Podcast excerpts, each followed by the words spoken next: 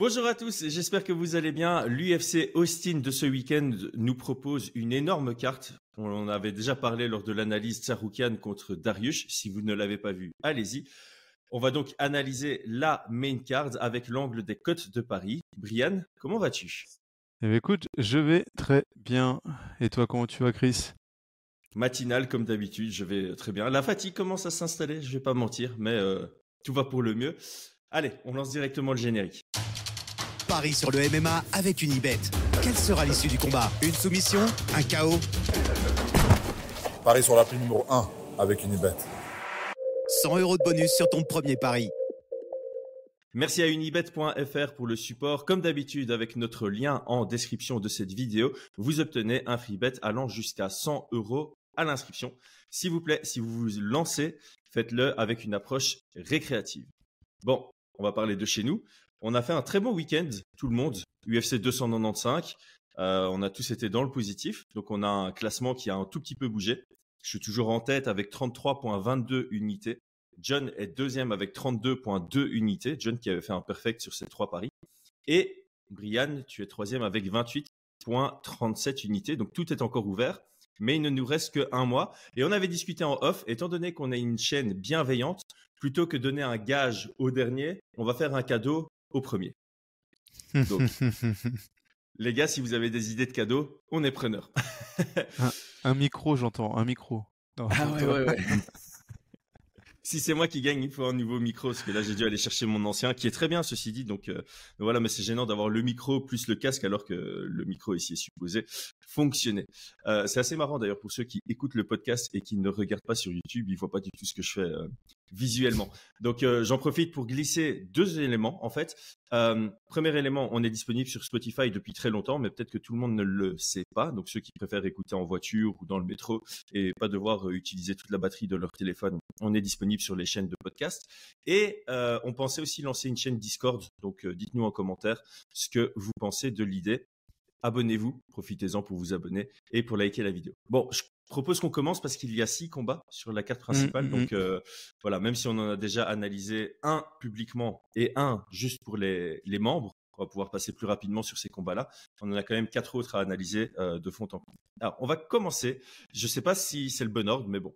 On va commencer par Punahele Soriano contre Dustin Stoltzfus. J'ai fait exprès de commencer par ça, comme ça les mots compliqués étaient passés. Donc j'ai appelé un Puna, je vais appeler l'autre Dustin, ce sera beaucoup plus facile pendant le podcast. Puna est à 1,32, Dustin est à 3,10. On est un tout petit peu au-dessus du 70-30, ce que moi je trouve logique. Est-ce que toi tu trouves ça logique sur ce combat? Euh, ouais, ouais, ouais, je trouve ça plutôt logique, ouais. Je vois, je pourrais même euh, aller sur un 80-20 pour euh, Soriano. Mmh, ouais. Ouais, c'est vrai que c'est. Alors, moi, il y a deux éléments. Premier élément, le Dustin, je le trouve pas. Je trouve pas qu'il a le calibre UFC. Je suis d'accord. Euh, sans vouloir manquer de respect, évidemment. Respect à tous ceux qui rentrent dans la cage, mais pour moi, il n'a pas le niveau UFC et il n'arrive pas à progresser pour mmh l'avoir. Et de l'autre côté, Soriano a un style compliqué pour Dustin, je trouve. Il est euh, mmh, mmh. dur. Alors c'est bizarre à dire, c'est il est dur à mettre et conserver au sol. On a vu contre Maximov qu'il y avait moyen de le mettre au sol. D'ailleurs, statistiquement, il a, été mis 11 fois au sol par euh, Maximov, mais il n'y a pas eu beaucoup de contrôle derrière parce qu'il a de, très bons euh, scrambles. Donc, soit il va fort lutter et ça va être difficile de l'amener au sol, soit il va accepter, mais les mises au sol pour scrambler derrière et avoir du, enfin, rendre la tâche compliquée de le conserver au sol. Et puis debout, bah, il frappe super dur. On sent qu'il mmh. commence à, fatiguer par son intensité, mais sa puissance se traduit même dans la fatigue. Donc euh, je crois qu'à un moment, il va, il va bien connecter avec De et euh, ça va être difficile pour lui. Je sais pas quelle était ta lecture de ce, de ce combat. Ouais, bah écoute, c'est, j'ai la même lecture. Hein. Je vois. En plus, il est gaucher. Hein. Il est gaucher, très très bonne frappe, large sur les appuis. Donc je pense qu'il est très puissant. Euh, Dustin, je pense qu'il va vraiment manquer de, de calibre. Je pense que je pense que ça va être trop pour lui. Ça va être vraiment trop pour lui.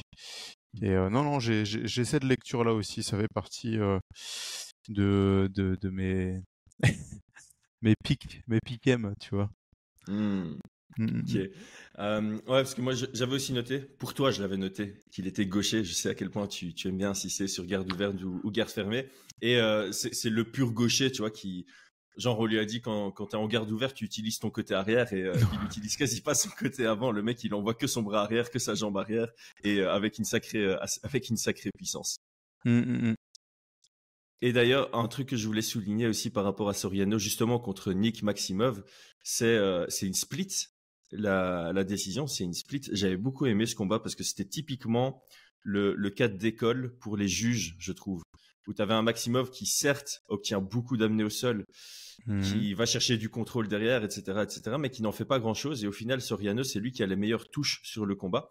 Et euh, moi, je me positionnais de ceux qui donnaient, au fait, la. Enfin, je me suis positionné du- côté du juge qui donnait la victoire à Soriano, de par le fait qu'il avait été impactant, même s'il y avait eu Mhm. très peu de moments debout. euh, c'est là où les moments les plus euh, proches d'une finalisation euh, se sont produits. Et donc, moi, je, je lui donnais plutôt le, le, le vert sur ce combat. Et j'avais apprécié puisque ça, ça a relancé un peu cette discussion des nouveaux critères, des nouveaux scoring, euh, euh, critères de scoring, pardon. Euh, Ouais, c'est un combat euh, assez sympa. Enfin, c'était chouette qu'on l'ait eu dans l'histoire du MMA parce que je pense que ça a permis aux juges de, de pouvoir en, en discuter. Et ça notifie un peu euh, justement par rapport à ce combat-ci, euh, parce qu'on n'a pas encore parlé de Stolz. C'est un grappleur proactif qui vient sans stratégie, j'ai l'impression. Tu vois, il avance, il boxe pour shooter et travailler à partir du grappling, mais euh, mais tu vois, c'est Ouais, tu sens que sa, sa lutte offensive est pas extraordinaire. Son sol est plutôt pas mal, mais c'est pas non plus Mm. euh, incroyable. Euh, tu vois que c'est pas, enfin, tu vois, il vient pas avec des stratégies. Il a voulu lutter contre euh, Meerskart, ça avait bien fonctionné pour lui, mais bah, tu vas au sol contre Meerskart, t'as plutôt int- intérêt à être au moins aussi fort que lui, et c'était pas le cas, donc il s'est fait soumettre à la fin. Donc ici, j'ai vraiment l'impression que Stolz va avoir du mal à imposer son, son sol Mm. et qu'il va se faire connecter debout, quoi, tout simplement. Ah ouais, ouais, je pense, hein, je pense, je pense clairement. Je pense qu'il va y avoir aussi une différence physique qui va être assez importante. Ouais. Hmm. Mm, mm. Et c'est pour ça que je suis plutôt sur un 80-20 et clairement, je vois difficile, je vois, je vois difficilement un scénario euh, où euh, où Dustin pourrait trouver une ouverture. Après, on, on est en MMA bien évidemment, hein, Hmm. mais je vois difficilement un scénario. Par contre, j'étais en train de me dire que j'allais regarder euh, aujourd'hui, puisque j'ai préparé le podcast hier, les Mhm. cotes euh, des, des résultats plus précis. Et euh, c'est pas encore à jour sur Inibet. Donc euh, moi, pour me positionner sur ce combat, je vais clairement pas juste mettre ma pièce sur Soriano à 1.32. Pour moi, je trouve pas ça si intéressant. Mhm. Je voulais mettre ma pièce sur Soriano par finish. Je voulais voir la cote où elle se situait, mais Elle euh, elle est pas dispo. Non, elle est pas dispo. Moi, j'ai mis deux unités sur euh, Soriano. La, la cote est pas est pas ouf, mais je suis quand même très confiant. Donc, euh, donc je mets deux unités et je pourrais presque euh, peut-être mettre trois unités. Hmm. Mais euh, ça, c'est ce que j'avais noté pour l'instant. Ok, bah c'est vrai qu'avec regarder. deux, tu, tu, tu repars avec 0,64, c'est toujours, toujours bon à prendre. hein. Ouais, ouais, tout à fait. Et j'ai regardé aussi les cotes sur plus d'un plus d'un et demi. Donc, si ça dépasse la moitié du, du combat ou, ou moins, je la trouve pas, enfin, ouais, pas suffisamment intéressante, tu vois. Toi, tu vois le combat Euh. perdurer euh, jusqu'à la décision ou tu crois qu'il y aura plutôt un finish tardif? Je vois, je vois, un- euh, pour être honnête, je vois un 50-50. Bah, comme, le- comme les cotes de Paris, hein. je, je- je suis capable de voir un finish, mais je suis aussi capable de voir un Stoltzfus. Euh, Dustin Dustin, oui, mais après, euh, je suis aussi capable de voir un, un Dustin bah, lutter euh, pour la survie, tu vois. Alors, euh, peut-être partir sur une défaite parce que le morceau est un peu trop gros, mais, mais avec la manière, tu vois. Hmm. Et, et on sait très bien qu'un combattant qui, qui est prêt à perdre, mais qui est pas prêt à se faire euh, finaliser, tu vois, eh bien c'est c'est beaucoup plus difficile à obtenir. T'as raison, on en avait déjà discuté, je sais plus dans quel cadre, mais euh, qu'il y a une énorme différence entre quelqu'un qui, qui vient pour gagner et quelqu'un qui vient pour survivre. Euh, Maintenant, je regarde, Stolfus s'est quand même fait finaliser trois fois dans sa carrière sur ses cinq défaites. Euh, ouais, moi j'ai- regardé à quoi ressemblent les, cotes. Je serais peut-être intéressé par euh, mon classique boost. hein. Je serais peut-être intéressé par mettre, je sais pas moi, 1.5 sur Puna Ouais. euh, et 0.3 sur Puna par finish. Histoire Hmm. d'avoir un, tu vois, un, un truc. Si Puna gagne à la décision, je gagne un tout tout tout petit peu. Et s'il gagne par finish, je me mets bien. Euh, cette stratégie fonctionne très très bien depuis le début de notre, de notre jeu pour moi. Donc euh, pourquoi, pour, pourquoi m'arrêter là, Hmm. simplement. Donc euh, je vois que tu réfléchis, ça, ça pourrait peut-être te, te tenter. Bah, c'est vrai que bah, ça, ça pourrait me tenter, mais je pensais que la- les cotes n'allaient pas sortir. Tu penses qu'elles vont sortir? Elle devrait sortir aujourd'hui, on est jeudi là. Donc, euh, donc, Bah, je- en, général, pendant nos podcasts, elles- en général, pendant nos podcasts, elles sont déjà sorties. Ici, je vois Mhm. qu'il y a juste, euh, il y a juste Darius contre Tsarouken qui, qui a les codes précises. Donc, euh, donc voilà. Et moi, c'est dommage parce que j'ai pas mal de combats sur lesquels j'attends des cotes un peu plus précises pour, euh, pour me positionner. Donc, bah, j'en profite. hein. Euh, nous, on, on met toujours le, on officialise toujours nos, nos unités par euh, Twitter. Donc, euh, suivez-nous euh, sur Twitter, sur Mhm. Fight Minds, pour euh, voir euh, sur quoi on s'est finalement positionné. Euh, ok, je pense qu'on a fait le tour de ce premier combat. On peut passer à Guida, Clé Guida. C'est Guida qu'on pre... Oh là là, Chris. Clay Guida, ouais. Les gars, on commence à enregistrer à 7h45. Euh... soyez, soyez indulgents. Clé Guida il est, il est 16h chez moi. Ah oui, ah oui. Bon, toi, t'as pas d'excuses, moi j'en ai une. Si je suis fatigué, je viens de faire encore des rounds là de, de sparring. euh, J'ai la fatigue euh, nerveuse. Ah oui, d'ailleurs, euh, tout le monde euh, restez connecté parce qu'on va un peu discuter aussi du rôle de, de Brienne pendant ce, ce voyage euh, au, au Japon. Donc, Clé Guida contre Joachim Silva. On est à 3,45 du côté de Clé Guida, 1,27 du côté de Joachim Silva. Donc, on se rapproche du 75-25.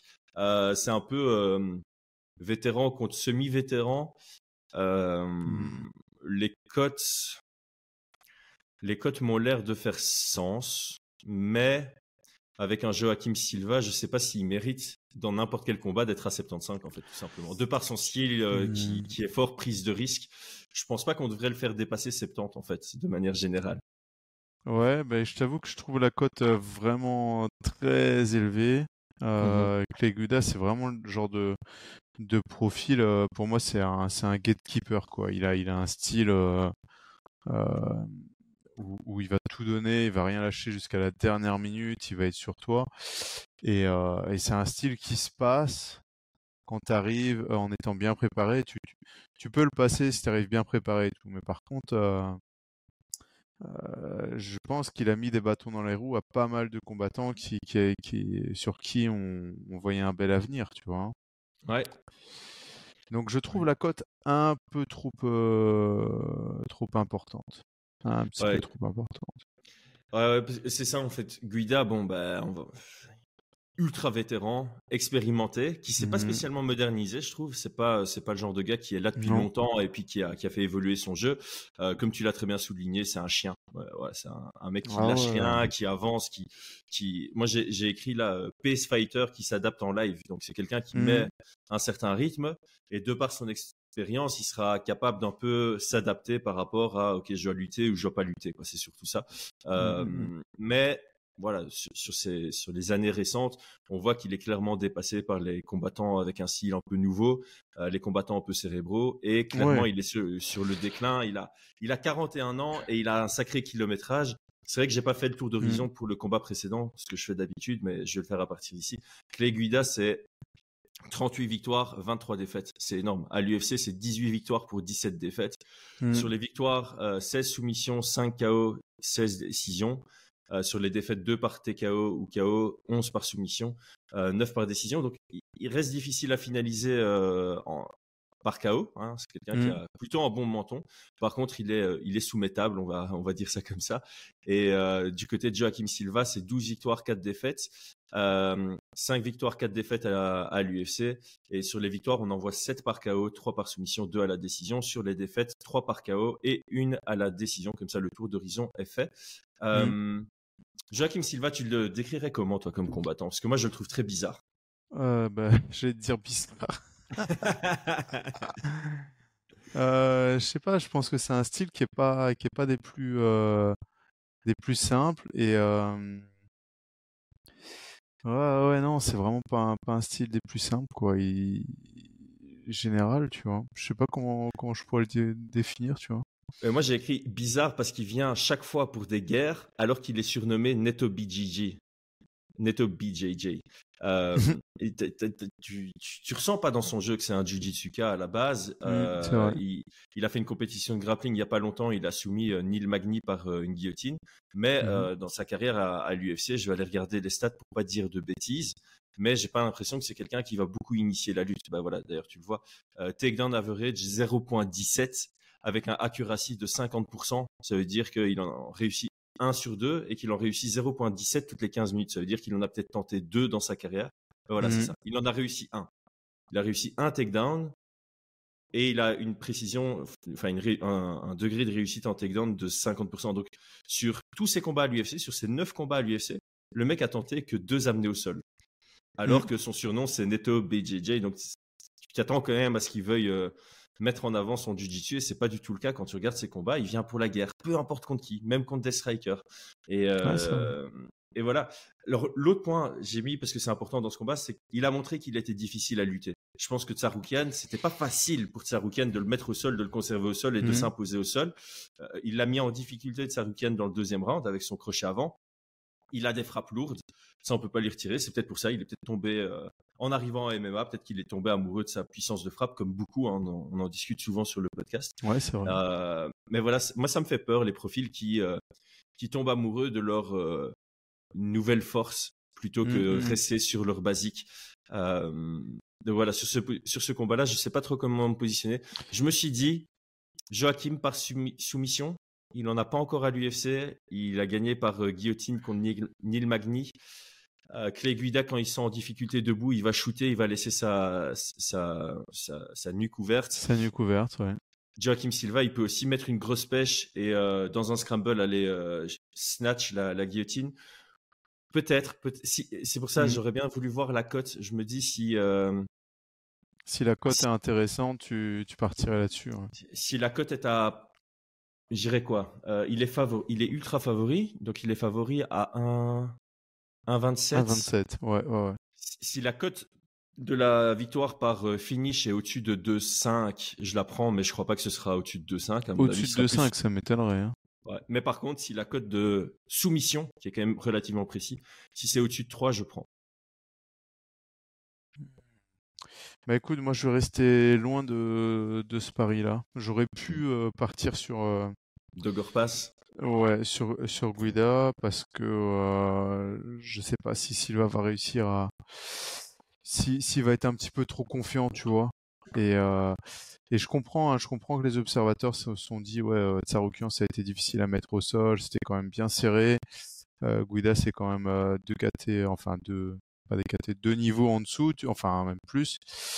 Je peux entendre cet argument-là, mais c'est pas le même jeu que les Guida. Il sautille beaucoup, il va chercher les frappes, et puis euh, repart dedans. C'est toujours un peu explosif comme ça, et, euh, ça pourrait, il pourrait créer une sorte de, brawl comme ça de chaos, et, je pense que euh, Clay Guida, il pourrait, euh, euh, il pourrait se retrouver à, à l'aise là-dedans, tu vois.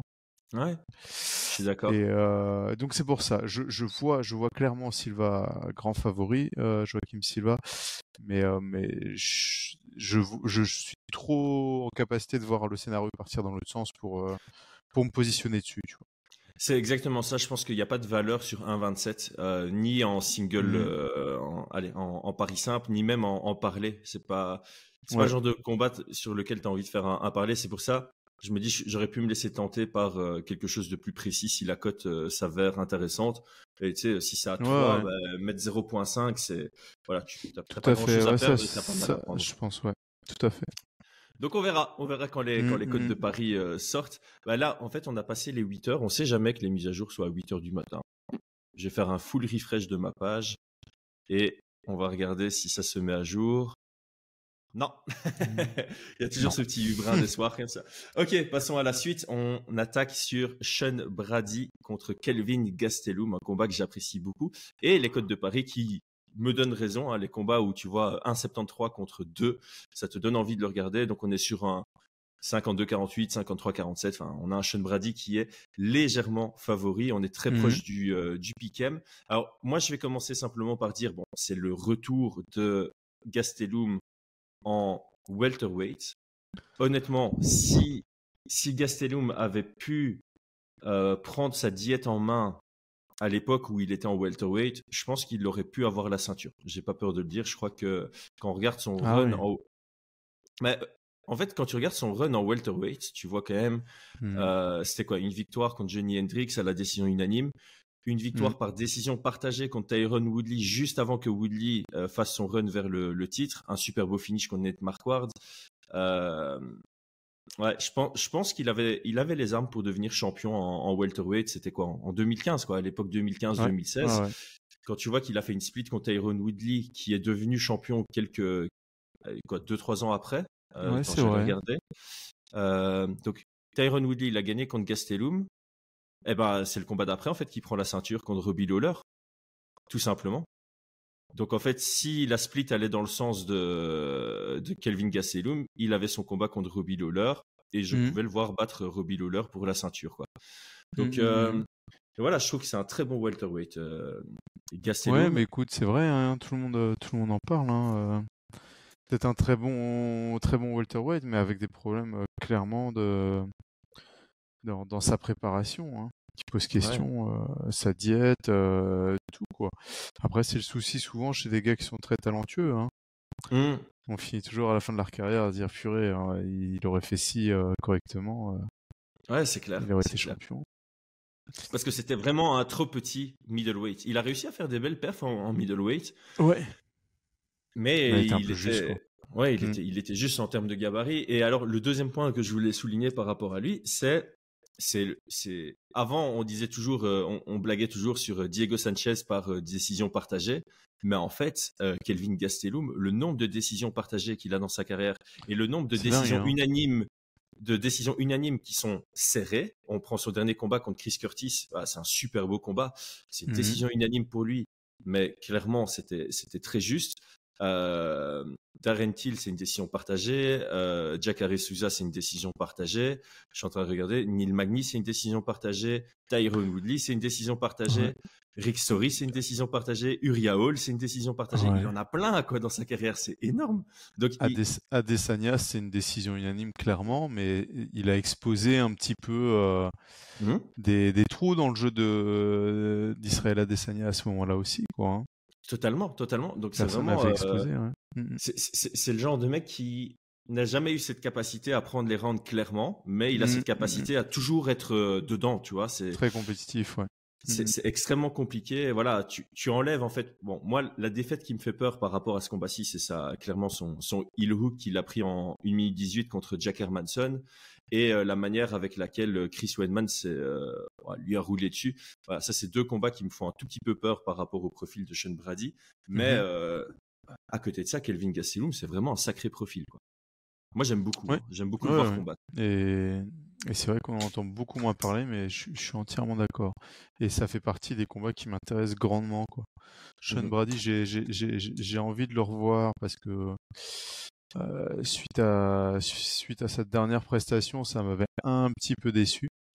Pareil. Enfin, c'est toujours pareil. Hein, C'était Belal Mohamed. J'ai, je voyais quand même le, serra- euh, le, le combat un peu plus serré, tu vois, contre Belal Mohamed. Et pour moi, il a fait une, une démonstration, Belal, tu vois. Ouais, c'est incroyable. C'est le combat parfait contre, face à quelqu'un comme Sean Brady. Ouais. Par rapport au style ce qu'il a. Par rapport au style Oui, ce qu'il par a. rapport à ça.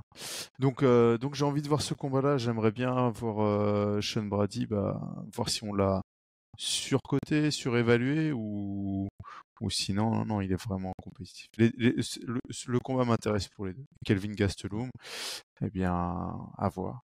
À voir si. Bah. Mm, mm, mm. Ouais, donc Ke- Kevin, Ke- euh, on va vite euh, décrire peut-être les profils en, en, Mhm. en deux trois phrases. Quoi. Kelvin Castello, moi je le considère comme quelqu'un de très rapide, euh, assez mobile, un peu style euh, escrime comme ça. hein, euh, et comme il est petit, il fait all the way out ou all the way in. Il a vraiment cette Mhm. capacité à se mettre à une distance qui te force toi aussi, en étant plus grand, à te rapprocher de lui. Et quand tu te rapproches de lui, il se rapproche de toi. Comme ça, il a une distance où les deux peuvent se toucher. Euh, il a une Mhm. bonne lecture là-dessus.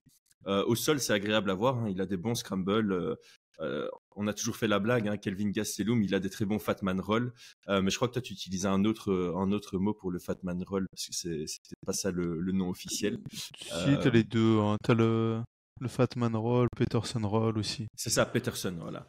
Euh, boxe vraiment décente. il a une belle vitesse dans les mains. De temps en temps, il peut te surprendre avec un, kick.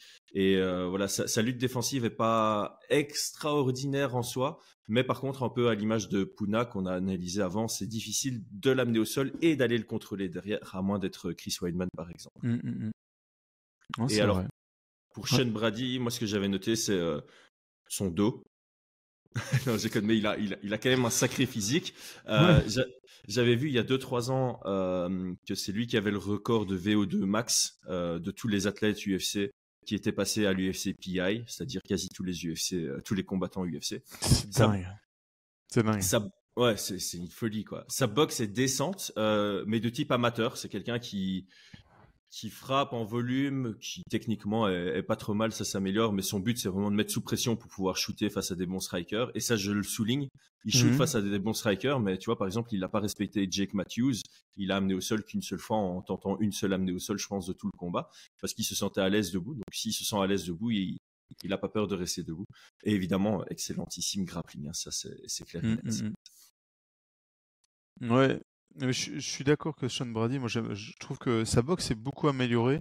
J'ai un petit peu peur qu'il soit un petit peu trop, euh, il est resté un petit peu, il soit un petit peu trop confiant et mmh qu'il en oublie euh, son arme principale, le grappling, tu vois. Ouais. C'est un peu la crainte que j'ai. C'est ça, hein, ce, combat. Euh, comment, comment j'exprimerais ça? Les cotes sont intéressantes que ce soit d'un côté ou de mmh. l'autre. En fait, si tu arrives à te dire, OK, je vais me positionner de ce côté-là, ça vaut la peine parce que euh, l'un comme l'autre, c'est intéressant. Mais il y a pas mal de facteurs où tu te poses des questions. À quoi va ressembler Gastelum en revenant en, en welterweight, en sachant qu'il il est monté en middleweight pour son combat contre Tim Kennedy qui remonte à 2016. Mmh. Donc son dernier combat, c'était contre Johnny Hendricks aussi en 2016, en juillet 2016. Donc, il y a vraiment cette question de à quoi il va ressembler. Euh, et puis il y a aussi cette question de est-ce que Brady va venir avec une stratégie? Et, euh, et donc c'est pour moi c'est ces deux questions auxquelles il faut répondre pour pouvoir se positionner. De prime abord, j'avais envie de me positionner sur Kelvin Gastelum. Ah oui. Mais j'ai vraiment cette crainte que un takedown suffise à, à Brady pour euh, pour lui faire du sale au sol quoi. Mmh, mmh, mmh, Écoute, moi sur, sur je vois plus Brady, mais je trouve que c'est un combat qui est vraiment 50-50.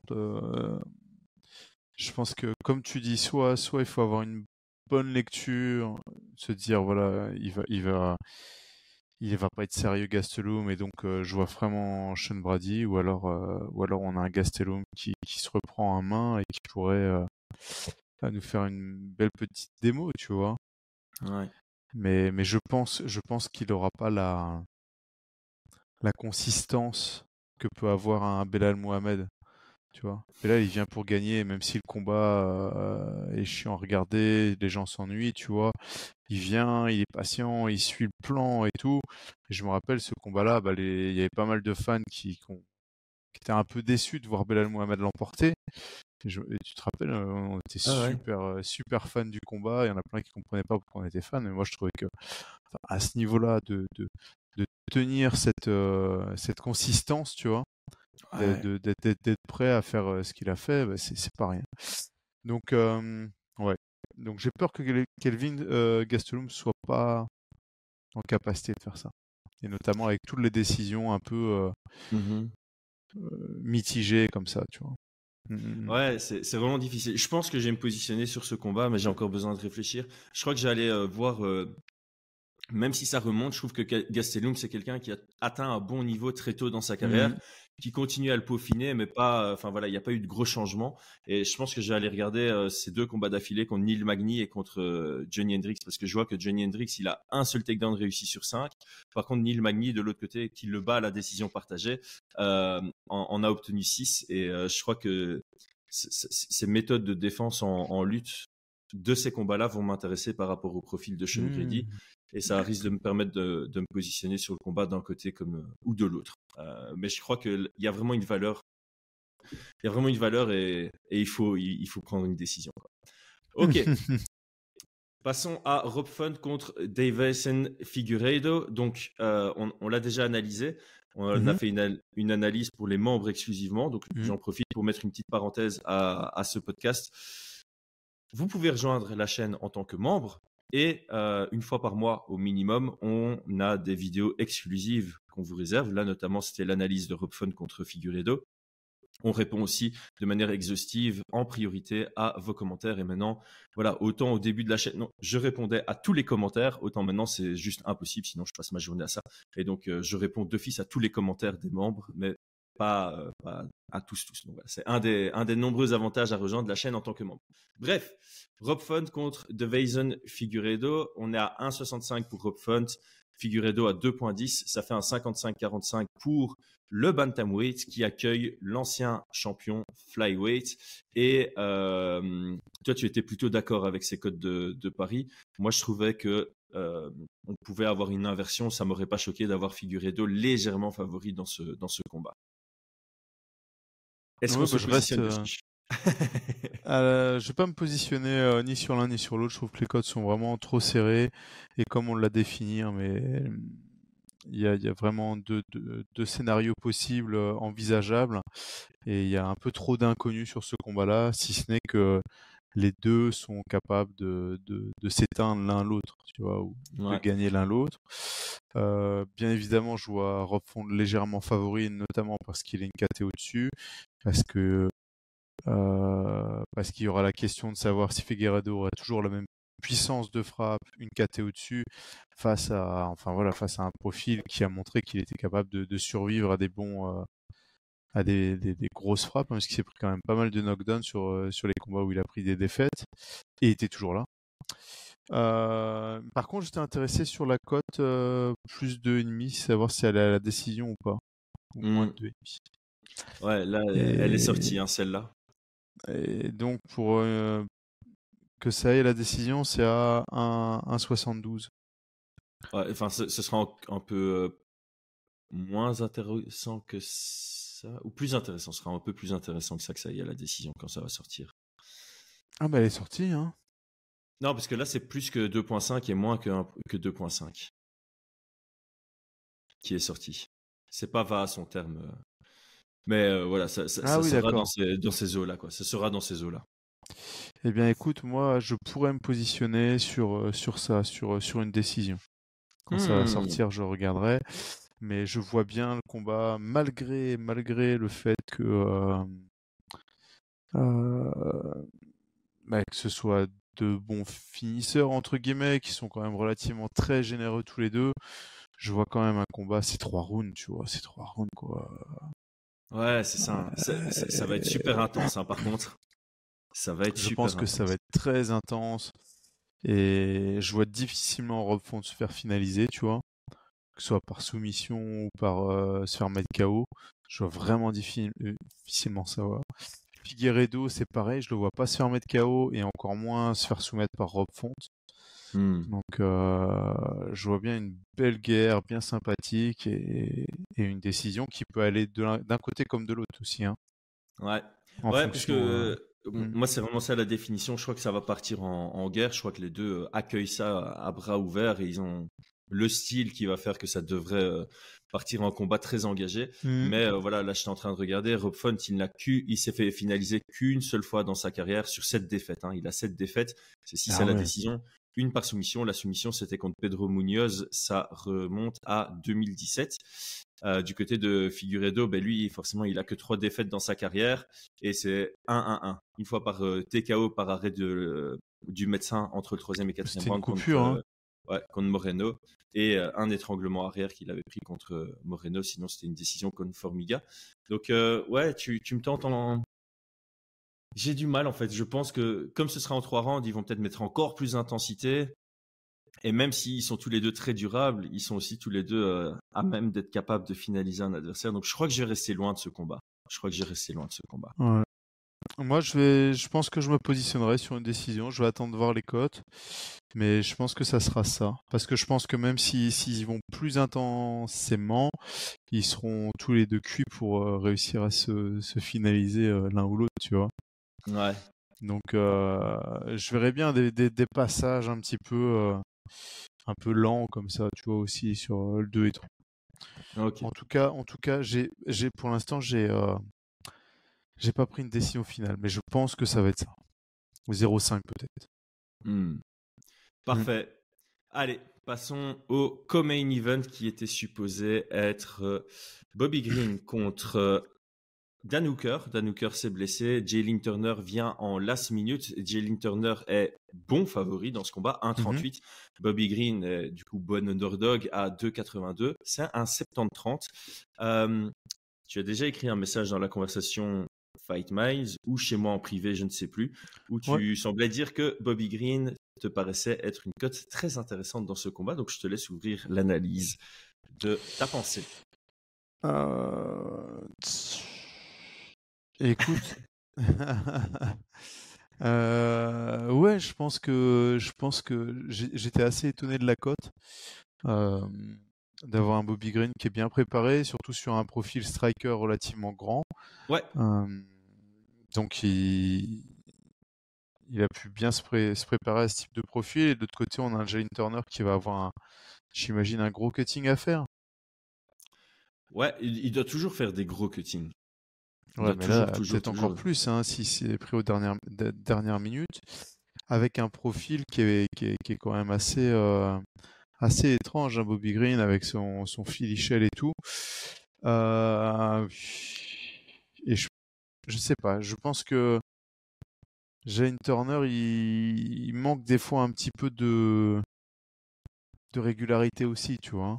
Ouais, gravement. gravement. Et euh... sa dernière victoire, c'était le coup de genou sauté, c'est ça? C'est Jane Turner ou j'ai des bêtises? sa, dernière victoire, c'était contre euh, Brad Riddell euh, avec une guillotine ah. à partir de la monte. Euh, je sais plus si ça part d'un genou sauté. Ah, attends, non, je me trompe peut-être alors. Ah non, son dernier combat c'était contre Dan Hooker. Ah oui, oui, c'est vrai que c'était sacré Là, il, est sur deux défaites d'affilée avec mm, deux mm, mm. splits. Euh, et effectivement, il a, enfin, voilà, hein.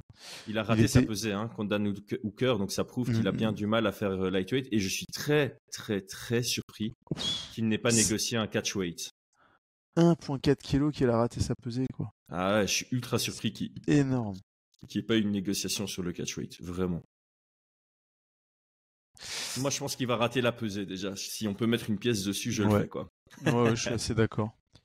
Écoute, ce, ce combat-là, et puis j'avais noté aussi que là, sur les codes qui étaient partis, c'était euh, moins de la moitié du, du combat qui était à 2,40, tu vois.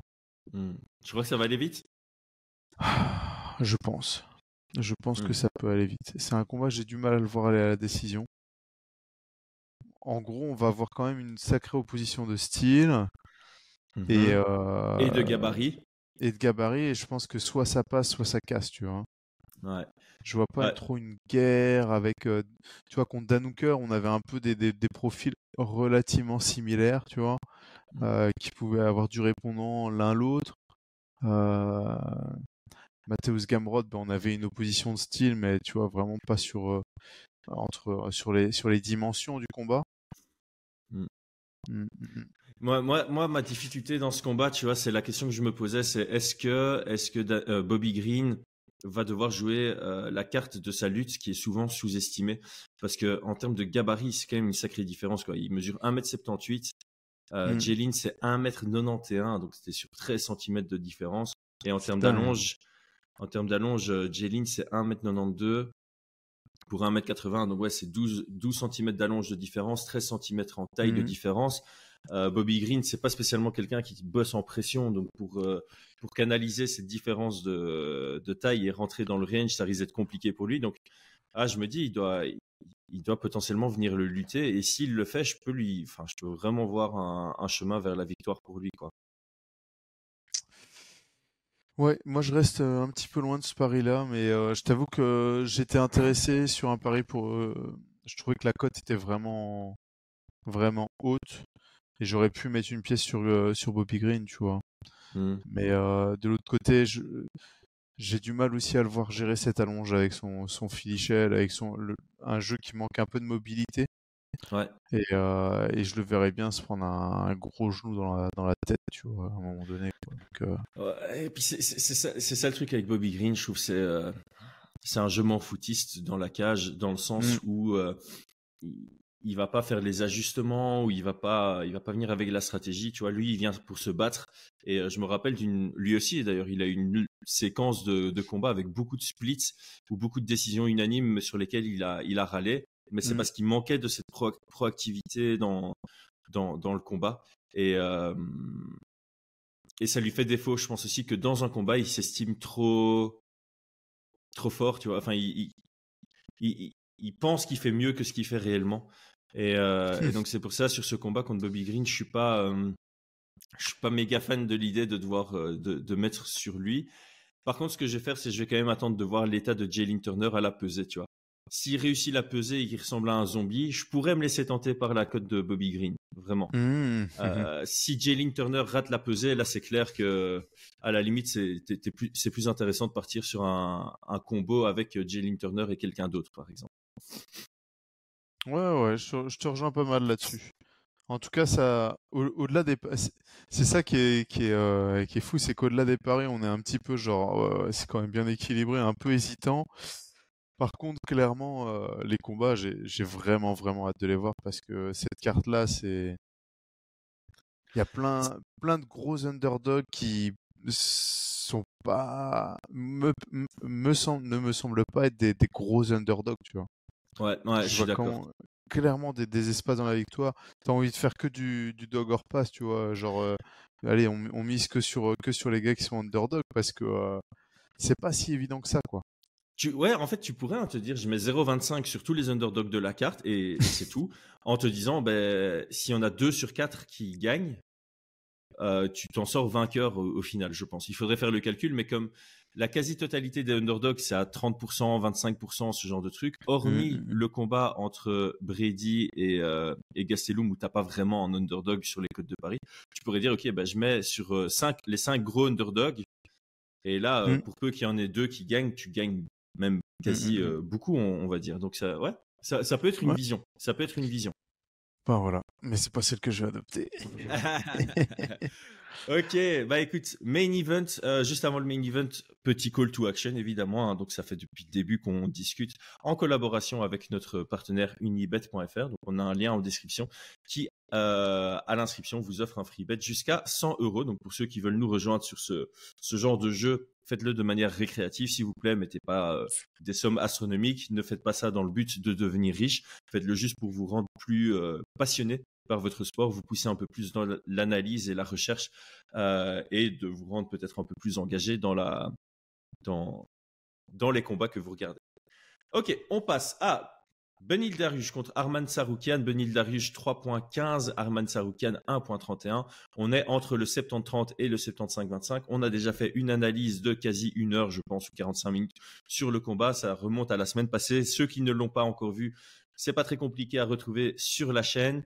Euh, donc ici, on va pouvoir se plonger directement. Je crois qu'on avait tous les deux dit que c'était intéressant comme cote d'aller chercher Benil Darush. Est-ce qu'on est toujours sur cette position-là? Euh, oui, toujours, mais elles sont encore creusées les cotes ou j'hallucine? J'ai de l'argent qui est rentré sur, euh, sur, euh, sur encore, j'ai l'impression, non? Je, je t'avoue que j'ai l'impression que quand on a fait le podcast, Darius était peut-être juste à 3. Et maintenant, il Ouais, est à l'impression 3,15. Donc J'ai vraiment l'impression aussi. Écoute, euh, moi je vais mettre, euh, pour moi c'est c'est complètement injustifié. Euh, même si je vois quand même Saroukian favori, hein, ça, mais pas à ce point-là, quoi, pas à ce point-là. Et, et encore une fois, hein, c'est jamais un manque de respect, mais mais je vois Saroukian l'emporter, mais je pense que les cotes devraient être beaucoup plus hautes et parce que des cotes aussi, euh, aussi importantes que ça, ça veut dire quoi? Il gagne, euh, c'est normal, tu vois. C'est un gros Ouais. client qu'il a en face, Armand. hein. C'est pas, c'est Ah pas, bah, c'est- c'est pas, un, c'est pas un snoot qui débarque. euh. Donc moi, je vais mettre 0,5 sur sur Darius. Mm. Euh, c'est un synchrone. Darius, ça reste quand même. enfin voilà, il- je pense que sa, sa dernière défaite, je pense qu'elle va, elle va quand même lui peser un peu sur, euh, sur la tête et il aura prouvé des choses, tu vois. Ouais. Et, Je crois que euh, c'est- ce genre de profil, hein, Darius. C'est le genre de gars qui va revenir très fort d'une défaite. hmm, Et alors j'entends alors, bien, hein, j'entends bien les arguments de l'âge, euh, moi, je, moi j'ai un autre argument. J'ai l'impression qu'il est, c'est pas un, un combattant de championnat dans le sens où il est là, il combat, c'est cool, mais j'ai jamais entendu dire ouais, je vais être champion, je vais être champion, tu vois. Euh, mais par contre, je pense que c'est un gars qui qui a pas envie de, de reperdre, tu vois. Ouais. Euh, donc, info, John, de, de notre équipe a mis deux unités sur Darius, donc lui, il a une bonne Ah ouais. confiance dessus. Donc, si ça passe, il, il va probablement prendre la première place du, du, du classement. Ah ouais, donc, moi, moi, alors clairement, euh, la dernière victoire de Arman Saroukian, en plus, ça me met pas spécialement en confiance pour Armand. Euh, je suis entièrement d'accord. on a vu ce que ça donne quand il a du mal à amener au sol et qu'il se la joue un peu, euh, un peu debout. Euh, Darius est typiquement euh, capable de mettre le même crochet que, que euh, comment il s'appelle que Joachim Silva et d'aller l'éteindre par derrière. Euh, Moi, le, le contre-argument pour Darius, c'est le 5 rounds. Euh, on l'a jamais vu sur 5 rounds et euh, comme je le disais, il fatigue très vite dans un combat. Il est très performant dans la fatigue, mais face à un Tsaroukian, ça risque aussi de, Mm. de ne pas passer. Et donc, je regardais et ça m'ennuie, tu vois. Je vois euh, combat qui va à son terme, 2.20. Je me dis, ok, ça, ça peut vraiment durer parce que l'un comme l'autre est difficile à, à finaliser. Mais moi, je vois bien le finish sur le quatrième ou cinquième round, tu vois. Je vois bien un truc comme ça. Euh, donc, je pourrais me laisser tenter par mettre, euh, tu vois, un petit euh, 0,5-0,5 sur round 4 ou round 5 parce que je vois que les codes sont à 9 et 12. Ah ouais. Euh, Mhm. Ou bien sur le plus de 3.5, on a 1,70. Je sais pas, il faut que je réfléchisse là-dessus, mais je vais aussi me positionner sur Darius parce que avec, une cote pareille, avec une cote pareille, je peux pas, enfin, on peut pas passer à côté de ça. En fait, tu, fais ce combat trois fois. euh, Il y a au moins une des trois fois que Benil va gagner. Et comme la cote est à 3.15, ben, tu t'en sors vainqueur, en fait, avec cette logique. Donc, euh, pour moi, ça prouve que la cote est intéressante. Donc, je, vais, euh, je crois que je vais mettre une unité, moi, sur Darius et je vais voir si je complète avec euh, quelque chose par rapport à la durée du combat. Euh, ça, je sais pas encore, mais je crois que je vais me laisser tenter par euh, voilà un combat qui, qui commence au moins le, le quatrième round. Ah, qui commence le quatrième round. Ouais, je pense que je pense que ça va aller jusqu'au quatrième round, mais je suis pas certain que ça ira jusqu'à la décision. Euh, Hmm. ça de- soit ça se finit au 4, soit au 5, soit ça va à la décision. Pour moi, j'ai je ferme pas la porte à un finish rapide, hein, vraiment. C'est euh, toujours vraiment pareil, pas. hein. Mais euh, pour moi, la probabilité que ça, ça, ça- ça dure est, est plutôt élevée. Écoute, moi, je, euh, pour l'instant, je pense que je resterai sur un truc simple là-dessus.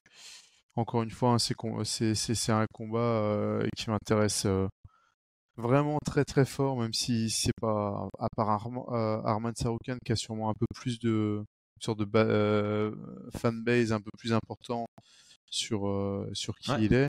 Mais moi, c'est un combat, j'ai super hâte de le voir. J'ai vraiment hâte de le voir parce que je trouve qu'il y a plein plein d'inconnus. Euh, et, et j'ai envie de savoir, j'ai vraiment envie de savoir ce que ça va donner Darius sur 5 rounds, ce que ça va donner suite à une défaite, ce que va donner Arman Saroukian suite à cette derni- cette dernière victoire qui était pas pas si nette que ça, tu vois? Et puis euh, puis il est jeune, quels ajustements il va faire? Est-ce qu'il va arriver encore plus plus affamé?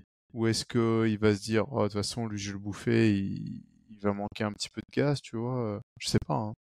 Ouais, il y a de la spéculation comme d'habitude et c'est ça aussi qui rend le, le combat bah oui. intéressant. euh, Et, Ah et comme ouais, tu si l'as je dit, connais déjà la fin. euh, je, je pense que le, l'argument final de cette carte, c'est que effectivement, il y a pas mal de gros favoris, gros underdogs, hmm. mais moi, je pense que aucun résultat n'est joué d'avance et c'est ça qui m'intéresse Ah sur, euh, sur cette carte. Est-ce que les, est-ce que les favoris vont confirmer leur statut ou est-ce qu'on va avoir euh, une série de surprises Euh, Et en plus de ça, au-delà du fait que voilà, ce sont des combats où ça peut partir dans les deux sens, il y a vraiment de la compétence, quoi. Il y a vraiment, euh, il y a Ouais, vraiment ouais. de la compétence. Il y a des enjeux, peut-être à part pour euh, Guida et, et Joachim Silva qui sont tous les deux euh, vers la fin de carrière. Pour le reste, il y, a, il y pas mal d'enjeux dans tous les combats. Euh, Donc ouais, intéressant. Moi, je suis, je suis hype. Je suis hype. Ok. Sur cette carte, ouais, clairement. Sp- sportivement parlant, ça va être, ça va être génial et ça va être, euh, ça va être vraiment cool. Je pense qu'il va falloir bien s'accrocher au siège et j'espère, j'espère, j'espère qu'il y aura pas, tu vois, ce qu'on a pu avoir euh, des, des trucs à la noix, genre euh, des hypocs ou des blessures et, on n'a pas de réponse, tu vois. Ouais. Ce qui peut toujours arriver, hein. Mais euh, Don't jinx it. On ne, c'est, en français. On, va pas jinxer ça. En tout cas, ce qui est sûr, c'est que moi, je me lèverai pas pour regarder la carte. Je serais déjà levé. bah serais en train de prendre mon, mon, mon goûter. Mon goûter. Euh, petite tartine, peut-être chocolatée dans du lait, un truc comme ça. Pendant que vous au café, comme ça. Ouais, ouais, ouais. Bon, bah, du coup, on pourra faire un récap immédiat après cette fight card. Et exceptionnellement, je pense que bah, on va on va probablement faire un récap général de tous les combats plutôt que de se concentrer uniquement sur le, sur le combat principal. Ok, les amis, mm-hmm. merci à tous d'avoir suivi jusque-là. Merci à unibet.fr de nous sponsoriser et pour la confiance. C'est vraiment un partenariat qui nous permet de bien nous développer. Tout le monde, à très vite. Brian, profite bien au Japon. Ciao, ciao. Ciao, ciao.